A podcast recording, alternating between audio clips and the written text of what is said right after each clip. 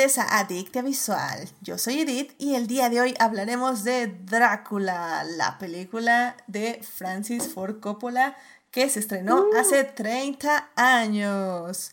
Para discutir, fangirlear, analizar y llenarnos de feels en este especial de vampiros está conmigo Dafne. Dafne, bienvenida al programa. Muchas gracias por invitarme. Siempre un gusto estar por acá otra vez. Let's go, let's go. Y también está aquí de regreso Jimena. Jimena, bienvenida al programa. Hello, otra vez, muchas gracias por invitarme este, para hablar de uno de mis temas favoritos, vampiros y terror. Yay. Let's go. Perfecto. También está casa llena Joyce. ¿Cómo estás, Joyce? Bienvenida al programa. Hola Edith, hola a todos y hola a la audiencia linda que nos acompaña hoy como siempre. Perdón, mi voz está así como que horrible, pero aquí andamos. Nada, te escuchas fuerte y claro, no te preocupes. Muchísimas gracias por venir. Y también está con nosotros Tania. Tania, bienvenida al programa. Pues con problemas técnicos, pero ya logré, ya logré recuperarme, lista para el especial. O sea, este tema es mi primera mole y me encanta.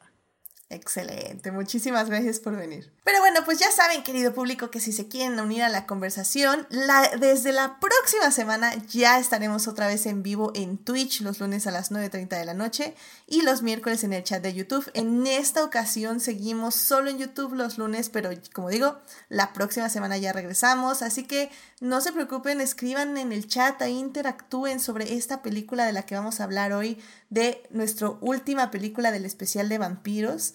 Y pues ya la próxima semana regresamos con los en vivo. Muchas gracias también a nuestros mecenas Juan Pablo Nevado y Saulo Tarso por patrocinar este bonito programa en Patreon. Si quieren ser adictas como ellos y tener múltiples beneficios, vayan a Patreon a suscribirse. Y bueno, querido público, pues ya vámonos a hablar de la película del día de hoy.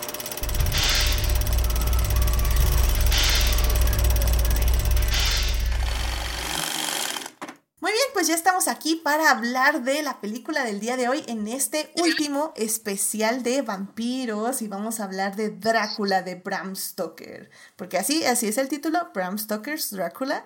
Esta película está dirigida por Francis Ford Coppola, se estrenó en 1992. Y pues está eh, protagonizada por Gary Oldman, Winona Ryder, Keanu Reeves y Anthony Hopkins, nombres cañones, nombres de alto nivel definitivamente para que esta película se realizara. Y, y miren, no les voy a mentir. Em, yo recordaba que me había gustado muchísimo esta película, pero la vi hace años y la vi una vez. Cuando la puse de nuevo, eh, que por cierto la pueden ver en Netflix, si no mal recuerdo. Sí. Está en Netflix. Está en Netflix, ahí la pueden ver, ahí está disponible. Y cuando empieza, digamos que es, que es, que es una aventura. Es una aventura estética, es una aventura de edición. Pero, pero miren, así como spoiler, poco a poco me fui acordando por qué me gusta y cuando terminó, recordé por qué la amaba. Así, o sea, es, es todo un viaje, es todo un viaje. La película, para quien no sepa, es literalmente otra adaptación de, eh, del libro de Bram Stoker, Drácula. Esta sí ya es una eh, adaptación legal, donde sí pidieron los derechos, entonces sí están los nombres de, de los protagonistas, de, de las actrices, etc. Bueno, más bien no de las actrices, perdón, de los personajes femeninos, etc. etc. Eh, um, no como la película que discutimos hace dos semanas, Drácula, que cumplió 100 años. Em, entonces, básicamente esta sí es una adaptación del libro de Drácula, tiene sus cositas, que se toma libertades, etc. Pero, híjole, primero quiero hablar de la estética. Es que la estética es una cosa que digo, Dios santísimo, que estoy viendo. Bien, Francis Ford Coppola tomó, o sea, dijo, ¿cómo me acerco a Drácula? Tomó una decisión y se apegó a ella. Definitivamente. Entonces, no sé si a, a quién quiere hablar de la estética de Drácula, porque yo no tengo palabras. He made choices. He made choices. Y, se- y- y dijo, aquí en esta colina yo muero. O sea, y mira, y son respetables. O sea, al final le dio quién, o sea, no hay otra película como esta, sinceramente, de vampiros. Eh, creo que lo primero que hizo, eh, el primer cambio que hizo fue Bueno, no, no, a ver, hablemos de la estética. ¿Quién quiere hablar de la estética?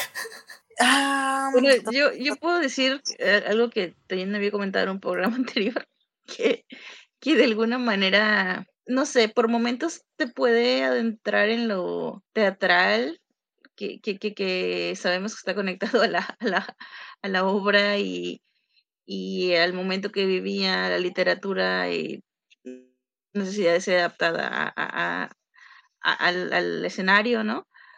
Eh, puede ser que yo quiero a mí, pensar a- a que mí sí me, a mí sí me gusta la estética, la verdad. O sea, te dicen, haz de cuenta, vestidos del, del, 1800, del, del 1880 y tantos y se dejan ir. O sea, se ven lujosos los escenarios, haz de cuenta, los jardines, por ejemplo, de, de Lucy Westerna, o sea, son fantásticos. El castillo se ve, se ve como uno se imagina que, que tiene que ser un castillo de Drácula.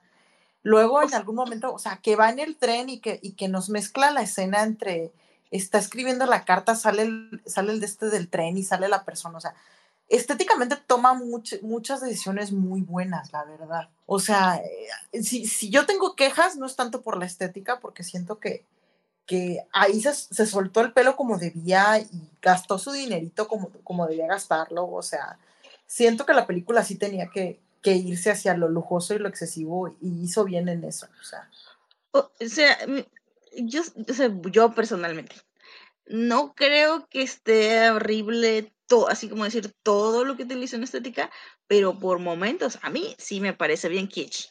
O sea, no, no, ah, no creo. no, de sí, acuerdo. o sea, puede, Sí. puede ser quiche. La verdad es que sí puede ser quiche, pero especialmente considerando que la novela puede ser relativamente sobria, o sea, contrasta mucho.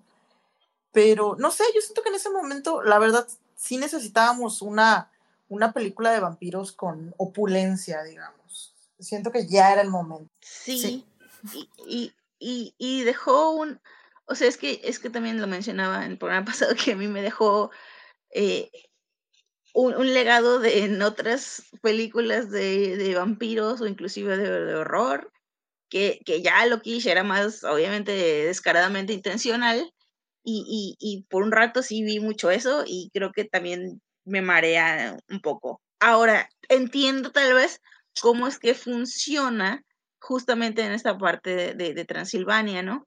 Bueno, ahí sí yo lo encuentro como más justificado y en favor a la historia misma con, con todo este juego, inclusive hasta de la sombra. Eh, bueno, o sea, sí, sí puede decirse que, en qué momentos funciona, ¿no? Pero eh, sí, sí hay algunos momentos en digo, wow, wow, wow, aquí te pasaste dos rayitas, pero digo, soy yo. Y es que hablando justamente de influencias, creo que aquí se ve muy claro, sobre todo justo como dices en el castillo, la influencia de Nosferatu, ¿no? Como dicen, las sombras, los movimientos, el diseño de este Drácula viejo. Y, y creo que sí, estoy completamente de acuerdo contigo, Joyce. O sea, sí son, hay, hay momentos que dices son dos rayitas.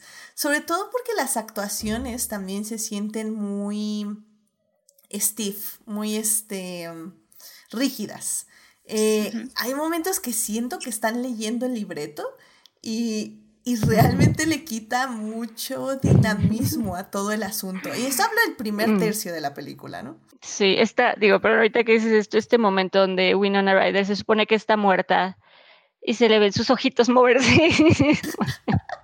Bueno, Vuelvan a tomar la toma, no, se está moviendo la actriz que se supone que está muerta. Estaba viendo la muerta. Sí, en general creo que, como dices Joyce, la película es muy kitsch. O sea, en la estética, en las actuaciones, en los diálogos. O sea, no sé si no se lo estaban tomando en serio, si el director les dijo que actuaran así, si era una comedia que se hizo drama al final en edición. No sé no, qué yo pasó. digo que sí se lo estaban tomando en serio y por eso termina siendo camp. Porque casi siempre dicen que el camp es, es algo accidental. Para que sea camp tiene que ser accidental y no tanto guiño guiño. Yo siento que aquí no estaban haciendo guiño guiño, sino que, sino que se les fue. O sea, Ujú. Sí, entonces sí, querido público, si se avientan a ver Drácula, aguanten, aguanten el primer tercio de la película. Eh, justamente cuando la estaba viendo, eh, Carol me dijo que es una película que le agrada muchísimo, pero dice, ¿a qué costo? y el costo es efectivamente pasar la estética y pasar ciertos aspectos de la trama que evidentemente vamos a tener que discutir.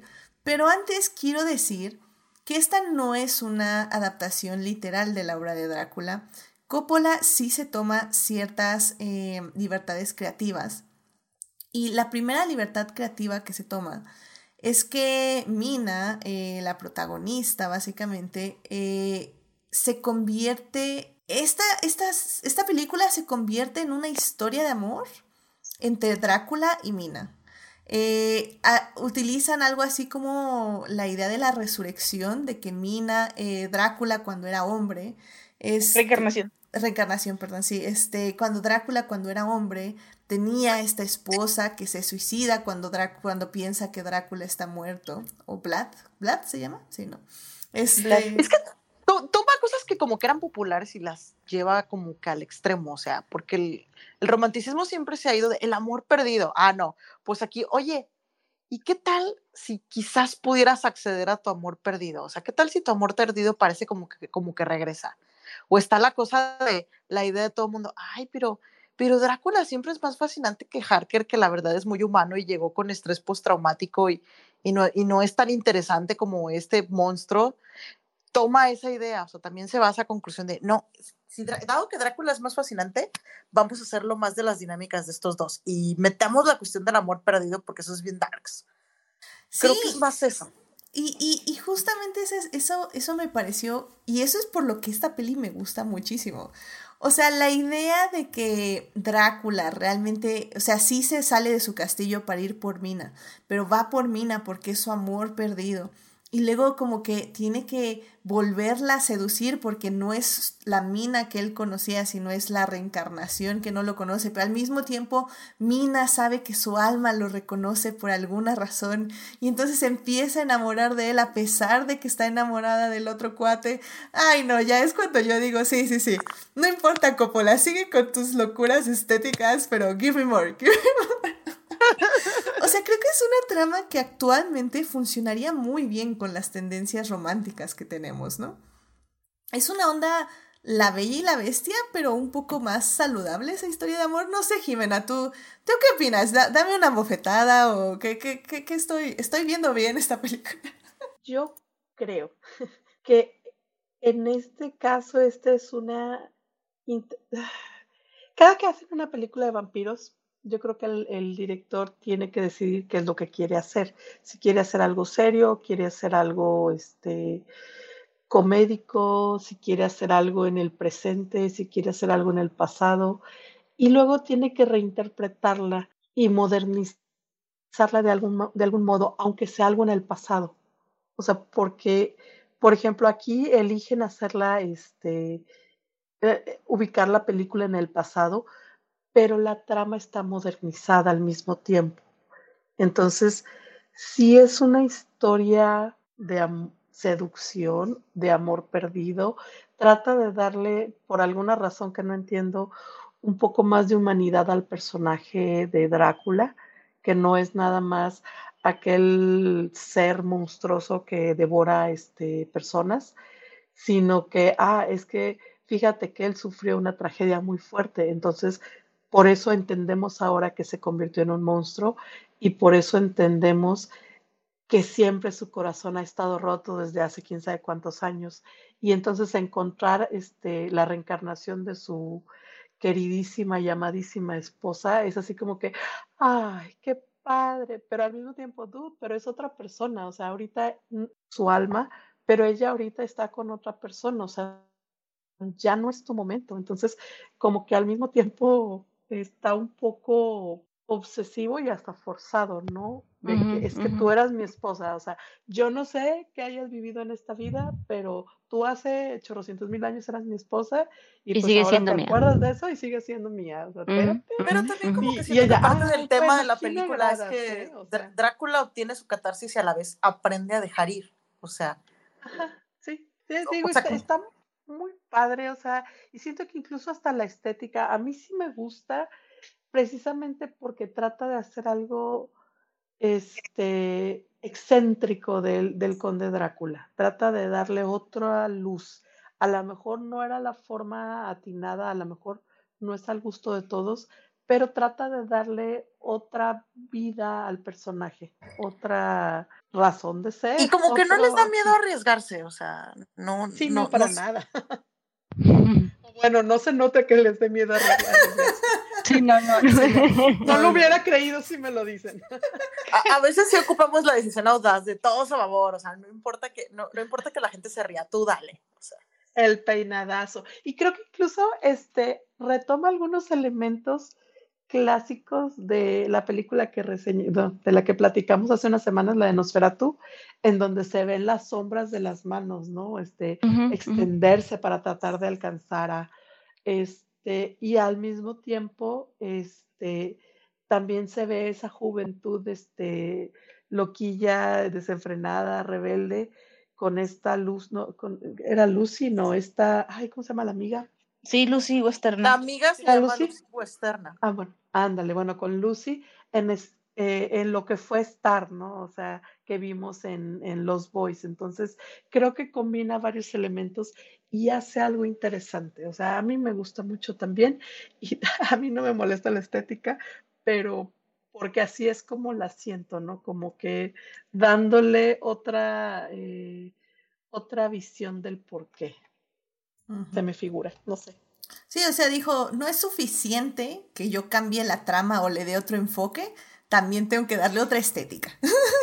Sí, Tal- sí, tal porque les que estoy contando una lo que historia molesta que es ya que, les ha es que lo anuncian como Drácula de. Bram Stoker, como, o sea, es así de, güey, pero a la hora de la hora no es Drácula de Bram Stoker, o sea, Ujú. si ya te pusiste en la película de Sin miedo al éxito, ¿para qué pones el subtítulo de Bram Stoker? O sea, le- neta, neta, te- hubiera sido valiente y hubieras puesto Coppola presenta a Ujú, Drácula, o sí. sea. Definitivamente. Sí, porque sí, no, no es, o sea, sí. Creo que lo vendí mal al inicio, no está, no es Drácula. O sea, Nosferatu sigue siendo la película más basada en el libro de Drácula, porque esta No, digo, definitivamente a, se a la hora de la hora sí recupera subtramas que otras adaptaciones habían dejado de lado y eso me late. Pero, pero sí, o sea, siento que fue, sí fue muy pretencioso poner Drácula de Bram Stoker. Y yo siento que, yo siento que hubiera sido igual de exitoso o más exitoso que él se pusiera su nombre por alto de, no, esta es mi película, o sea, este es mi Drácula. Sí, pues ya era Coppola. O sea, ya en ese entonces ya, pon tu nombre, o sea, whatever, man. O sea, si, no tengas miedo, güey, o sea. Eres Coppola. Ya no era un perfecto desconocido, ¿no? O sea, Exacto. sí. Exacto, exacto. Y bien, me gustaría hablar, creo yo, de la parte más problemática de la película, em, que es la sexualización femenina. Mm. Eh, evidentemente estamos ante la mirada de Coppola, que es un male gaze muy, muy cargado, un muy, muy cargado male gaze, Mm. donde el vampirismo que no se muestra en el hombre, que es el Drácula básicamente, porque no hay ningún otro hombre vampiro, eh, en las mujeres se muestra como sexualidad. O sea, ser vampiro, ser una vampiresa mujer, un vampiro mujer, es ser un ser sexual. Lo cual no está mal. O sea, al final del día, eso también De es, hecho, es un- una recuperación del texto haciéndola texto, o sea. Sí, Por, el problema que yo veo aquí es que es demasiado. O sea, es demasiado para la cámara, demasiado para las actrices. Eh, ya llega un punto que hasta siento que es morboso. Y, y Ujú, no sé, o sea, eso es- creo que es lo único de la película que yo digo, entiendo por qué lo estás haciendo, porque va con tu tono, va con tu estética, va con todo, pero ya es demasiado. O sea, lo puedes hacer con las tres vampiresas del castillo porque literalmente esos son, o sea, están seduciendo a Jonathan y toda esa secuencia me parece increíble, o sea, la verdad, está muy bien hecha. Pero luego, ¿cómo lo haces con Lucy como al mil por ciento más? Y luego hay momentos con Mina que también es así. Y es cuando digo, ay, no sé, es, no me gustó. no, no, yo, yo siento que yo siento que sí está bien porque porque hazte cuenta está la cuestión de, ay, las niñas buenas no tienen sexo. No, aquí las niñas malas y las niñas buenas, o sea, tienen su sexualidad y, y- y yo prefiero eso a que solo las tres vampiresas tengan una sexualidad, la verdad. Eh, yo, yo quisiera como que poner un ejemplo contemporáneo, como para, bueno, yo, yo, yo lo entiendo como Edith. Eh, por ahí no sé si se enteraron audiencia y aquí todos los, todos los, todos los que estamos aquí, en, en este programa del, del asunto de, de First Kill. Es una serie que acaba de cenar Netflix. Sí, voy a empezar diciendo, es de bajo presupuesto y no es la gran serie. Ok, eso lo admito. No hay ninguna discusión al respecto. Pero hubo un, un, un boom en cuanto a un artículo de Variety, al cual también le siguieron otras, otros medios con el mismo enfoque, sobre de que esta, este enfoque de la sexualización de las vampiresas sáficas ya está tired, o sea, como que ya cansa, ¿no? Y todo el mundo, a ver, si, ah, a ver, dime cuál otras, porque ahorita no me acuerdo cuáles otras hay. Y todo el mundo dijo, bueno, sí, Carmila, la webserie, pero eso pues es una webserie de tres pesos, o sea, tampoco vas a decir que, que ya está agotado. Y, y, entonces muchas personas empezaron a decir, pero claro, claro que sí, porque está Lucy, Westerna de Drácula y muchísimos otros ejemplos de, de, otras, de otras películas, desde serie B hasta más de primera línea de Hollywood o no Hollywood.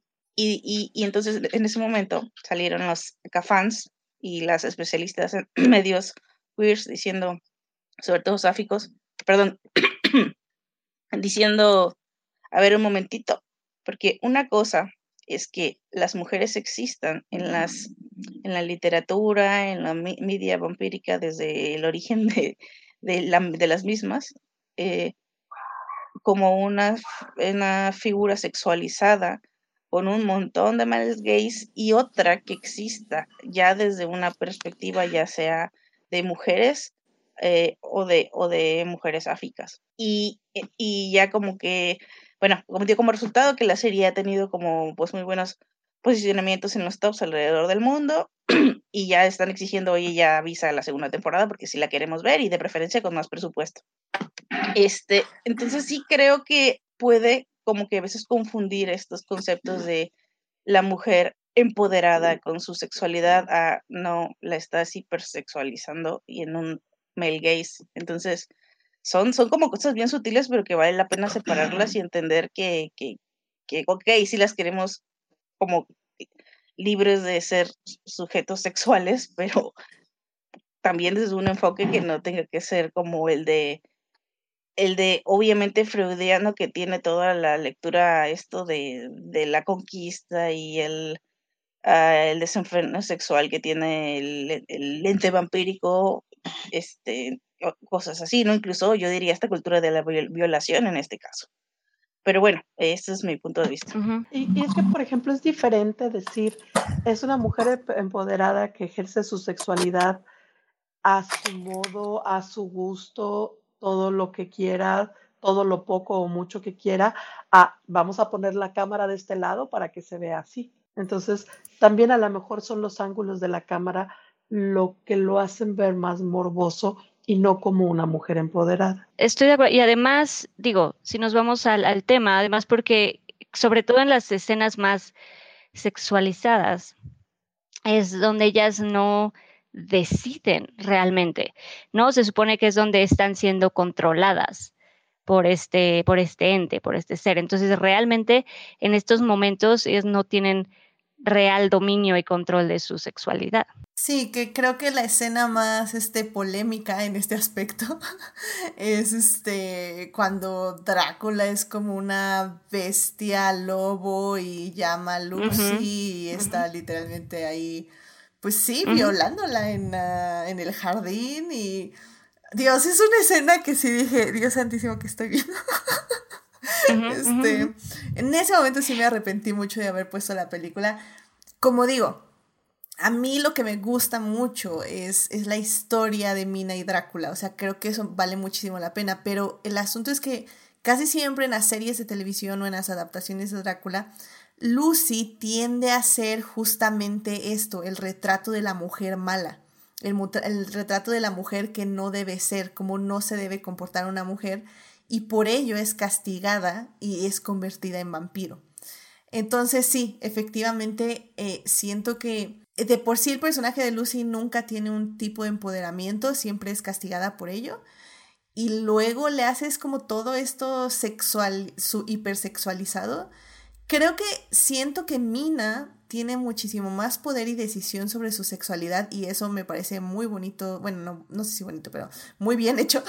eh, pero aún así tiene male gaze. El problema es que con Lucy se fue con todo Coppola, o sea, es este pues violación, este control, manipulación, bla bla, bla. o sea, literalmente eh, a Lucy le pasa de todo y y creo que sí, ese es un, es un grave problema de la película. O sea, viendo ya 30 años después desde una perspectiva con lentes morados, definitivamente. No, y de alguna manera también con Mina, yo siento, justo por esto que, que comentaba, me parece, eh, Jimena, lo, lo mencionaba, de esta idea de, bueno, también justo como lo comentaba yo, de que hay un control y hay un dominio sobre, sobre ella, sobre Mina, y este sentido de pertenencia hacia él. O sea, que a pesar de que fue en otra vida y en otro momento, él tiene este sentido de no, pero aún así tú me perteneces. Y eso también, digo, sí es como importante comentarlo. Yo, yo quisiera decir que, bueno, esto que comentaba Edith sobre el caso de Lucy, eh, siempre ha sido como objeto de estudio en, muchos, eh, pues sí, en muchas investigaciones y, y, como que también de asuntos de representación, porque justo es como el, el paradigma de, de esto que mencionaba, de de, la vampiresa que es castigada por su sexualidad, o sea, porque recordemos que ella era como, voy a entrecomillar aquí, una mujer promiscua, eh, y, pareciera que el vampirismo le cae como castigo divino. Igual cuando hablaba yo de reapropiación, era la palabra que estaba buscando en un programa pasado, la reapropiación de, de historias como Carmila, eh, claro, en ese momento no estaban, o sea, la que la estaba seduciendo era la vampiresa, ¿no? Entonces no estaba visto como, ay, qué bonito, una relación homoerótica.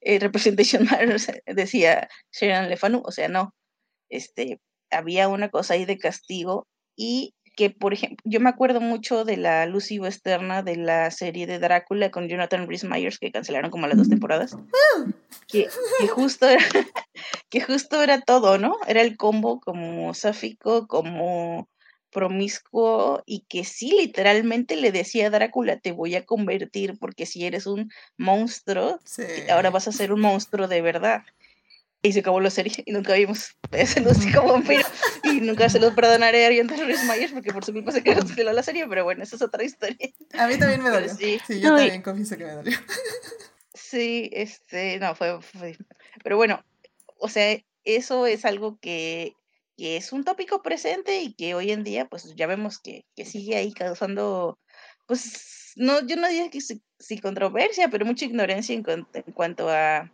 en cuanto a esto no es lo que parece, amigos, no es una mujer dueña de sus propias decisiones ni de sus eh, ni de su sexualidad, es una mujer hipersexualizada.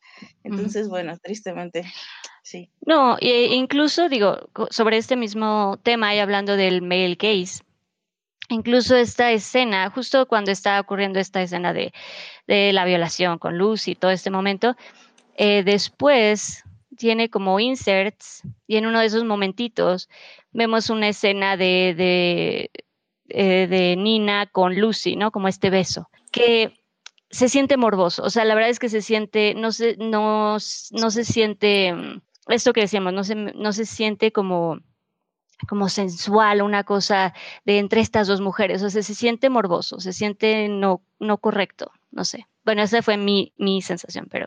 Sí, yo, yo también. 100% te apoyo. De que está muy fuera de lugar porque ni siquiera es como que creaste una dinámica. Una relación. Y una dinámica romántica. Son amigas, es Puro male gaze y es pura sexualización y es puro escena. Mm. Sí. Sí, creo que a mí lo que me queda de esta película es como. Me encanta la propuesta.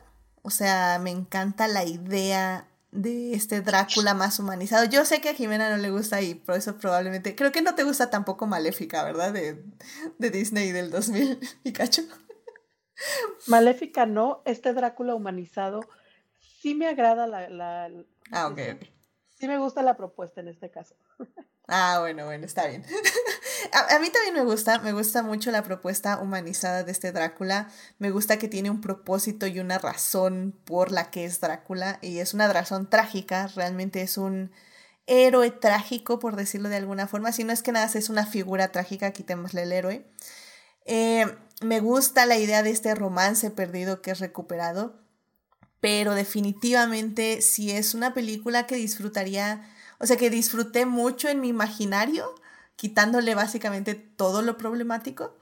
Eh, entonces es, es, algo, es una historia que me gustaría ver con un female gaze eh, o alguien que ya la retrate en este año 2022, que yo creo que ya hasta si la hace un hombre tal vez no la erra tanto. Me pueden probar este, que estoy mal, definitivamente lo van a hacer, pero, este, pero definitivamente creo que es una gran propuesta romántica, sobre todo para la época de ahorita. Eh, creo que puede llamar mucho la atención esta película y puede congeniar con muchas este, narrativas que estamos viviendo ahorita de, de personajes que son antihéroes o que son villanos y que están siendo un sex, haciendo un sex appeal en, en ciertos sectores sociales, em, eh, pues ahora sí que del fandom, poder decirlo de alguna forma. Entonces creo que en ese aspecto la película funciona, pero sí, o sea, creo que sí tiene más errores que aciertos. Eh, bueno, más bien no, no. Tiene muy buenos aciertos, pero sus errores sí son muy catastróficos, por decirlo de alguna forma. Yo creo que fíjate que comparándolo ahorita que, mencionas con Maléfica, yo creo que la razón por la que no la odio, no odio que lo hayan tratado de humanizar, es porque como quiera demuestran que es un monstruo. Yo estoy de acuerdo que efectivamente eso es, también está interesante de Drácula, porque, o sea, inclusive Mina lo ve como un monstruo. O sea, eh, eh, cuando, se, cuando la está seduciendo y ella dice, sí, sí, ya muérdeme, que quién sabe qué, y todo así como, oh my god, la va a morder. Este, y, llegan todos a defenderla y él se transforma en esta criatura mis, eh, murciélago, hombre, etc. Y Mina es así como, ah, pues chido, ahora sí lo amo. Es así como, ok, está bien, te amo yo también. Entonces creo que sí, eso es muy valioso al final del día, que, que Drácula sí es mostrado como monstruo y que aún así Mina lo quiere por lo que es o por lo que significa para ella es, es interesante, es interesante, definitivamente. pues Dafne, una conclusión que quieras dar de esta película eh, para ir cerrando este podcast. Uf, una conclusión de esta película. Eh, creo que sí, o sea, como, como lo mencionabas, creo que sí tiene más, al menos para mí, yo ahorita volviendo a ver si hay muchas cosas que a mí por lo menos sí me incomodaron, o sea, sí me hacían así como, mm, no sé, como que sí me, sí me incomodaron. Es, de nuevo, es como clásica, pero pues sí, ya he visto que Ford Coppola tiene, tiene, tiene sus, sus, sus cosas y pues yo particularmente no son como mi, no es lo que más me gusta ver, pues no es como my cup of tea. Eh, definitivamente no, em, pero pues habrá gente que sea muy fan y que le guste. Tiene, como decía, no sé, tiene lo suyo y, no, pero, pero no sé, sí tuvo como muchas cositas que para mí sí me hizo como no, no disfrutarla tanto realmente, para mí. Pero de nuevo es, es importante y a lo mejor si quieren pues eh, como clásico a lo mejor volverla a visitar o por la historia y ver justamente qué cambios hicieron, pero, pero sí, no sé. Pues Jimena, ya estás aquí este, de regreso con nosotros. Este, ¿Te gustaría dar alguna conclusión de la película? Eh, el punto lo perdí, creo que Drácula me robó la mente o algo por un momento. Yo digo que los agentes de relaciones públicas de Drácula te, tiraron el, te tiraron lo que estaba diciendo para que no lo para que no lo pudieras hacer quedar mal. Honestamente es lo que creo. No, que te digo que ya me acordé que no me molesta aquí porque que, intentaran hacer una especie de humanización de Drácula, porque como quiera lo siguen presentando como un monstruo. Y es algo parecido a lo que decíamos la semana pasada sobre los Lost Boys, este, que en aquel momento presentaron también una situación negativa, este, pero la presentaron como negativa, o sea, presentaron la, presión social este, y lo que es este, que, hay en los círculos de, de popularidad y masculinidad tóxica, pero lo presentaron como negativo. Entonces, en este caso siento lo mismo, o sea, sí presentan a Drácula como, ay, bueno, es que era humano y era bueno y whatever, y sufrió una tragedia y se hizo malo, pero, o sea, se hizo un monstruo, no se hizo nada más ligeramente malo, ¿no? Entonces, ay, está bien. eh, otra cosa que iba a mencionar y que se me hace muy simpático, y digo, mm, totalmente eh, fuera del tema, pero muy simpático también. Este, en esta película sale este Keanu Reeves, que interpreta a Ted en la película de Billy Ted, y en la película de Los Boys sale este, ay, se me olvida cómo se llama el, el otro actor, pero es el que sale como Bill en la película de Billy Ted. Entonces, se me hace muy chistoso que los dos hayan salido en películas de vampiros, perdón. Totalmente off topic. Y otra, una última, una última. Adelante, Una última. Este, hace una semana salió de Monster High en su este, colección de, este, en su línea de colección, perdón, una película dedicada a Drácula precisamente por el aniversario de Drácula. Y los zapatos, el tacón es un, un ataúd con un Drácula así tipo Nosferatu abriendo el ataúd. Es una cosa hermosa en un tamaño miniatura. Oh, qué padre. Qué curioso. Muy buenos fun facts, la verdad. Excelente. Pues muchísimas gracias, Jimena. Em, Joyce, ¿alguna conclusión que quieras dar de la película? Yo diría, para mí, eh, como que no, o sea, ustedes me acaban como que de convencer del- de la parte del enfoque, porque yo sí era muy, como el libro es de las cosas que más me ha aterrado en la vida. Entonces yo no concebía como a Drácula siendo así como que, o sea, sobre, no tanto a Drácula, inclusive a, a Vlad el el origen de, de- esa historia, eh, que como, como un héroe así de un amor trágico que después se encuentra, o sea, la verdad, pero bueno, ahorita que ya lo dijeron y ya, que bueno, está bien. Pero mi punto es que al final, no sé si son ideas mías, pero como que cuando la cámara enfoca al, al ¿cómo se dice? A la cúpula esa del castillo, pareciera que como que Drácula se reencuentre en el cielo con su esposa.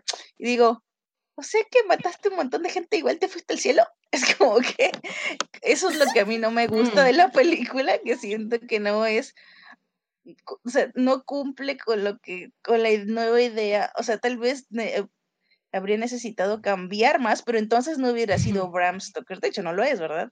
Pero todavía alejarse más de, de lo que es la historia de Bram Stoker para actualizarse más. No sé, eso fue lo que a mí no me gusta. O sea, yo no concibo este monstruo tal cual, cual como es el de Stoker con, con estas cualidades que tiene. O sea, tal vez otra historia un poquito así como más modificada, ahí sí le entraría yo con muchas ganas. Pero, y, y mí lo mencionaba en unos programas anteriores, también creo que es la imagi- el imaginario que dejó Gary Oldman, ahora sí lo recuerdo, como Drácula, pues es ya legendario, o sea, inclusive ese capítulo de Los Simpsons es genial, o sea, véanlo, vayan ahorita que saca el podcast y véanlo porque es genial. Es uno de los, perdón, uno de los especiales de, de Halloween y este es, es magistral eh, y, y la imagen en sí de, de del Drácula con lo de las sombras uh, ha sido utilizado un montón de veces. Entonces, pues sí, ya es el Drácula de, de, de Coppola, de Oldman, ya es ahí, ya está también en la cultura, en la cultura popular y pues yo creo que sí hay que verla, ¿no? Independientemente de tus opiniones al respecto de la película, sí, sí tienes, sí hay que verla. Sí. También hay algo que no mencionamos y que me gustaría mencionar rápidamente, que es que la película, eh, o sea, edición es un desastre. O sea, es tremendamente, sinceramente, lo digo desde el Sí. fondo de mi corazón, es un desastre. Sí. Hay sí, saltos temporales, o sea, horribles, o sea, What? pero horribles, o sea, de que están, no sé, en un parque caminando y corte a sentados, este, tres días después en un tren y tú así como, ¿en qué hora llegaron What? al tren? O sea, qué fregados, Sí. o sea, Sí, no, no, sí, sí, sí. Una, una cosa horrible, o sea, la verdad es que en edición Poderes es de un- Drácula. este, no, pero feo, o sea, no. O sea, eh, eh, me estás diciendo que Coppola tiene un nombre importante en la cinematografía mundial y esta es la edición que eligió hacer. Perdóname, pero no. Entonces, eh, en ese aspecto sí, creo que es una película muy inconsistente, pero estoy de acuerdo con Joyce. O sea, sí tiene una propuesta muy única Y, y como digo, la inconsistencia va también en el guion, porque en ese momento, o sea, Mina ya está siendo controlada, enamorada, whatever de Drácula ahí en el castillo, lo está esperando, casi mata a Anthony Hopkins seduciéndolo y besándolo y todo así como, ay Dios mío, porque... Sí, también eso, como, ¿what? Sí, no, no, no. Y de repente, como que entre que matan a Drácula, como que Mina así manipula el clima, la fregada y media, y ya de repente como que se va con él al castillo y Keanu Reeves es como, déjenlos, esto acaba de empezar. No, acaba, va a terminar o acaba de empezar. Y tú así como, Keanu, ¿qué fregado sabes que nosotros no sabemos? Ve y mátalo, ¿por qué los dejas ir? O sea, literalmente tiene tu esposa, este, por lo que tú sabes, este, les lavó el cerebro y tú la dejas ir con el Drácula medio muerto, o sea, no manches. Sí, muchas decisiones como sin, sin mucho sentido, ¿no? Como siento yo, como muchas reacciones sin verdad, ¿no? Como muchas reacciones. Muchas reacciones de porque lo dice alguien. Mm. Yo, yo tengo una duda, ahorita me vino a la mente, no sé si alguien sepa este dato con esta película, ¿no? Coppola se tomó así como un hiatus, así de que hasta aquí. Pues quién sabe, porque ¿qué hizo después? Es que, ajá, yo estoy tratando de acordar qué hizo después, pero sí, yo, yo como que me vino. Porque como que sí descansó, ¿no? Después de esa. Sí, entonces yo lo que estaba pensando es, la, única explica la única explicación es que un día va a sacar un libro eh, explicando todo lo que no lo dejaron hacer o el estudio le arruinó la película porque tiene unas inconsistencias que no se me hacen. No, yo siento que él solo se arruinó la película, o sea, como que. Lo que pasa es que yo siento que se fue camino de que sí, o sea, sí empezó con la novela, sí, em, porque hay cosas que te quedas que son muy de la novela, que te das cuenta que sí la leyeron, pero como que de repente a medio camino decidió que, que sí quería meter la historia romántica, pero no, o sea, se invirtió, pero no se invirtió lo suficiente entre, entre, ok, no me quiero terminar de alejar de la novela, pero quiero darle ese nuevo giro, pero no termino de invertirme en ese nuevo giro y como, como me, y se queda como que entre azul y buenas noches, que por una parte es una decisión muy interesante, pero por otra te quedas, o sea, te hubieras decidido o te, o te enfocabas a la novela o te enfocabas a tu nueva subtrama romántica, que la verdad tenía mucho potencial porque te quedas, si bien la novela es básicamente un, era, era básicamente un tratado católico, es un tratado pro-católico, porque, porque pues bueno, o sea, el autor era un católico, el, eso de la hostia y todo eso, o sea, esos tropos los puso justo en la película porque quería poner elementos católicos. O sea, a la hora de la hora, todos los personajes son católicos y lo que salva el día es la hostia, eh, Cristo, o sea, la fe y todo. Y en cambio, pues la película de Coppola se va con una cuestión de un hombre que básicamente renuncia a Dios de, en medio del dolor y lo que le lleva a la redención es regresa que básicamente la mujer que perdió y básicamente le dice, güey, ya, ya, déjalo ir, ya. O sea, tu pleito con Dios, ya, ya estuvo bueno, ya. O sea, te amo. Supéralo, haz las paces. Pero tienes que dejar ir. ¿eh? Sí. Sí, eso, que, que haz las paces con Dios. O sea, haz tu, haz tu paz con Dios. Entonces, haz cuenta, es una idea muy interesante, o sea, es un giro muy interesante porque te quedas, ok, pude haber hecho mi tratado pro católico, pero pues, ah, qué flojera. Entonces, pues se puso la cuestión de, ok, eh, más bien vámonos a la ira contra Dios y al final la reconciliación. Y es una idea fascinante, pero pues sí te cambia por completo el sentido de la novela. Y, y, pues digo, la cuestión del romance, o sea, en el libro, en el libro el romance pues no, no era ante Drácula, o sea, Drácula convierte a Mina por venganza de, ah, no me salió mi estrategia. Ah, no, pues voy a agarrar a la, a la mejor de ustedes, porque así, o sea, literalmente les aplica, ustedes entre, entre los cuatro no hacen uno. O sea, la chida es esta morra y básicamente, o sea, usted, ustedes subestimándola, pues saben que va a ser mi, mi mayor agente y ella los va a destruir y casi los destruye. La verdad es que Mina casi se los echa. Eh, Coppola dirige Drácula en el 92. Luego hace un cortometraje en el 93. Toma tres años de descanso para hacer Jack.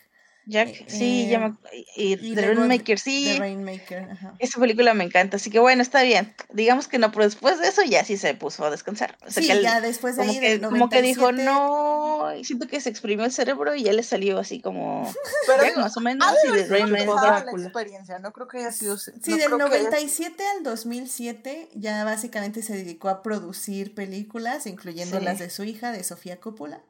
Y ya después hasta el 2007 hizo Youth Without Youth. Así que sí, pues básicamente. Y ya de ahí, la verdad, Igual. a veces está bien, está bien, o sea, de que sabes que ya le metiste toda la carne al asador, ya, ya hiciste Apocalipsis ahora, ya hiciste El Padrino, ya hiciste Drácula, o sea, ya, deja, date, date, una tregua, te lo mereces. Sí, sí, sí, es algo que debería aprender Clint Eastwood, el retiro.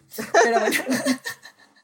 pues bueno, pues, pues yo creo que ya con eso terminamos este eh, bonito especial de vampiros de tres semanas. Qué, qué, qué increíble hablar de puros vampiros todo este tiempo. Sinceramente, es un género que nunca me voy a cansar de hablar de él. Es algo que me gusta muchísimo, el género de vampiros. Ya tuvimos nuestro especial de, de Navidad de Anne Rice y hablamos un poco también de ahí de su influencia de los vampiros y, creo que al final del día es un tema que va a seguir dando tanto para la literatura como para el cine y que nunca se va a acabar y que siempre va a tener posibilidad de nuevas aproximaciones y esas nuevas aproximaciones van a tener chance de innovar eh, con nuevos conceptos y nuevas filosofías sobre la vida. Entonces, vampiros, team 10 de 10, eh, me encanta.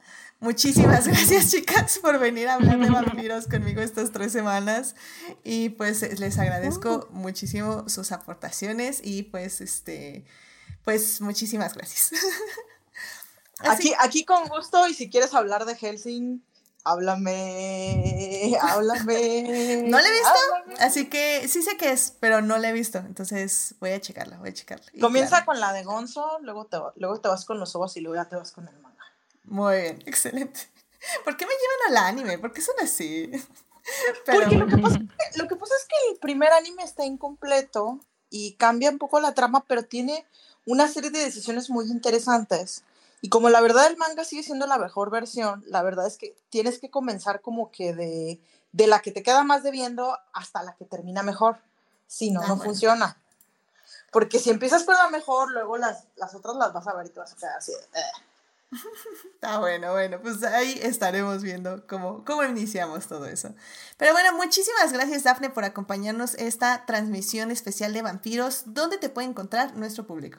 Muchísimas gracias. Eh, yo estoy pues en Instagram o en Twitter como Dafne Bennett y pues por ahí ando por ahí ando. Perfecto, muchísimas gracias Jimena, muchas gracias por estar aquí en este especial de vampiros estas semanas. ¿Dónde te puede encontrar nuestro público? Este, me pueden encontrar en, la, en el Facebook de Crónicas del Multiverso este, y ocasionalmente en los especiales de domingo, que no hemos retomado, pero espero pues pronto retomemos. Excelente, muchísimas gracias. Eh, Joyce, muchas gracias por venir. Eh, ¿Dónde te puede encontrar nuestro público? Muchas gracias, Edith. Eh, pues me pueden encontrar en Twitter, en mi cuenta personal de ViviJoy3. Ahí hablo de muchas cosas que no tienen mucho que ver con esto. Pero si quieren verme hablar, como dice Edith, cada vez menos de K-pop, estoy en la mesita de Notch 3. Y por ahí también, si se quieren enterar de, del chisme de Fresh Hill, a ver en qué acaba. Entonces, ahí pueden encontrar todo eso. Perfecto. Y Tania, muchísimas gracias por venir. ¿Dónde te puede encontrar nuestro público? A mí me pueden encontrar en Twitter como arroba romanticide. Háganme compañía porque me gusta mucho que me hablen en Twitter, especialmente cuando me hablan bonito. Si me hablan feo, los bloqueo.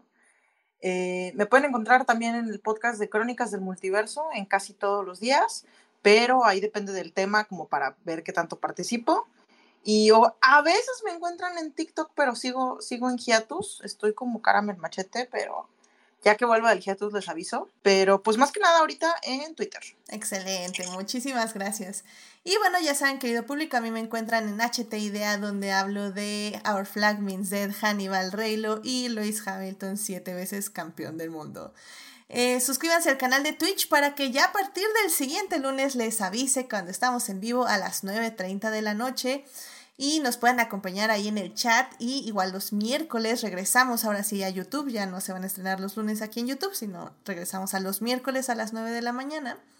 Y bueno, pues asimismo, pues muchas gracias de todo corazón a nuestros mecenas, Adicties, Fernando, Héctor y Simena, quienes nos apoyan junto con nuestros Adictias, Juan Pablo y Saulo, en el Patreon del programa. Vayan a Patreon, queridas escuchas, y chequen los beneficios que les damos por apoyar más activamente el programa.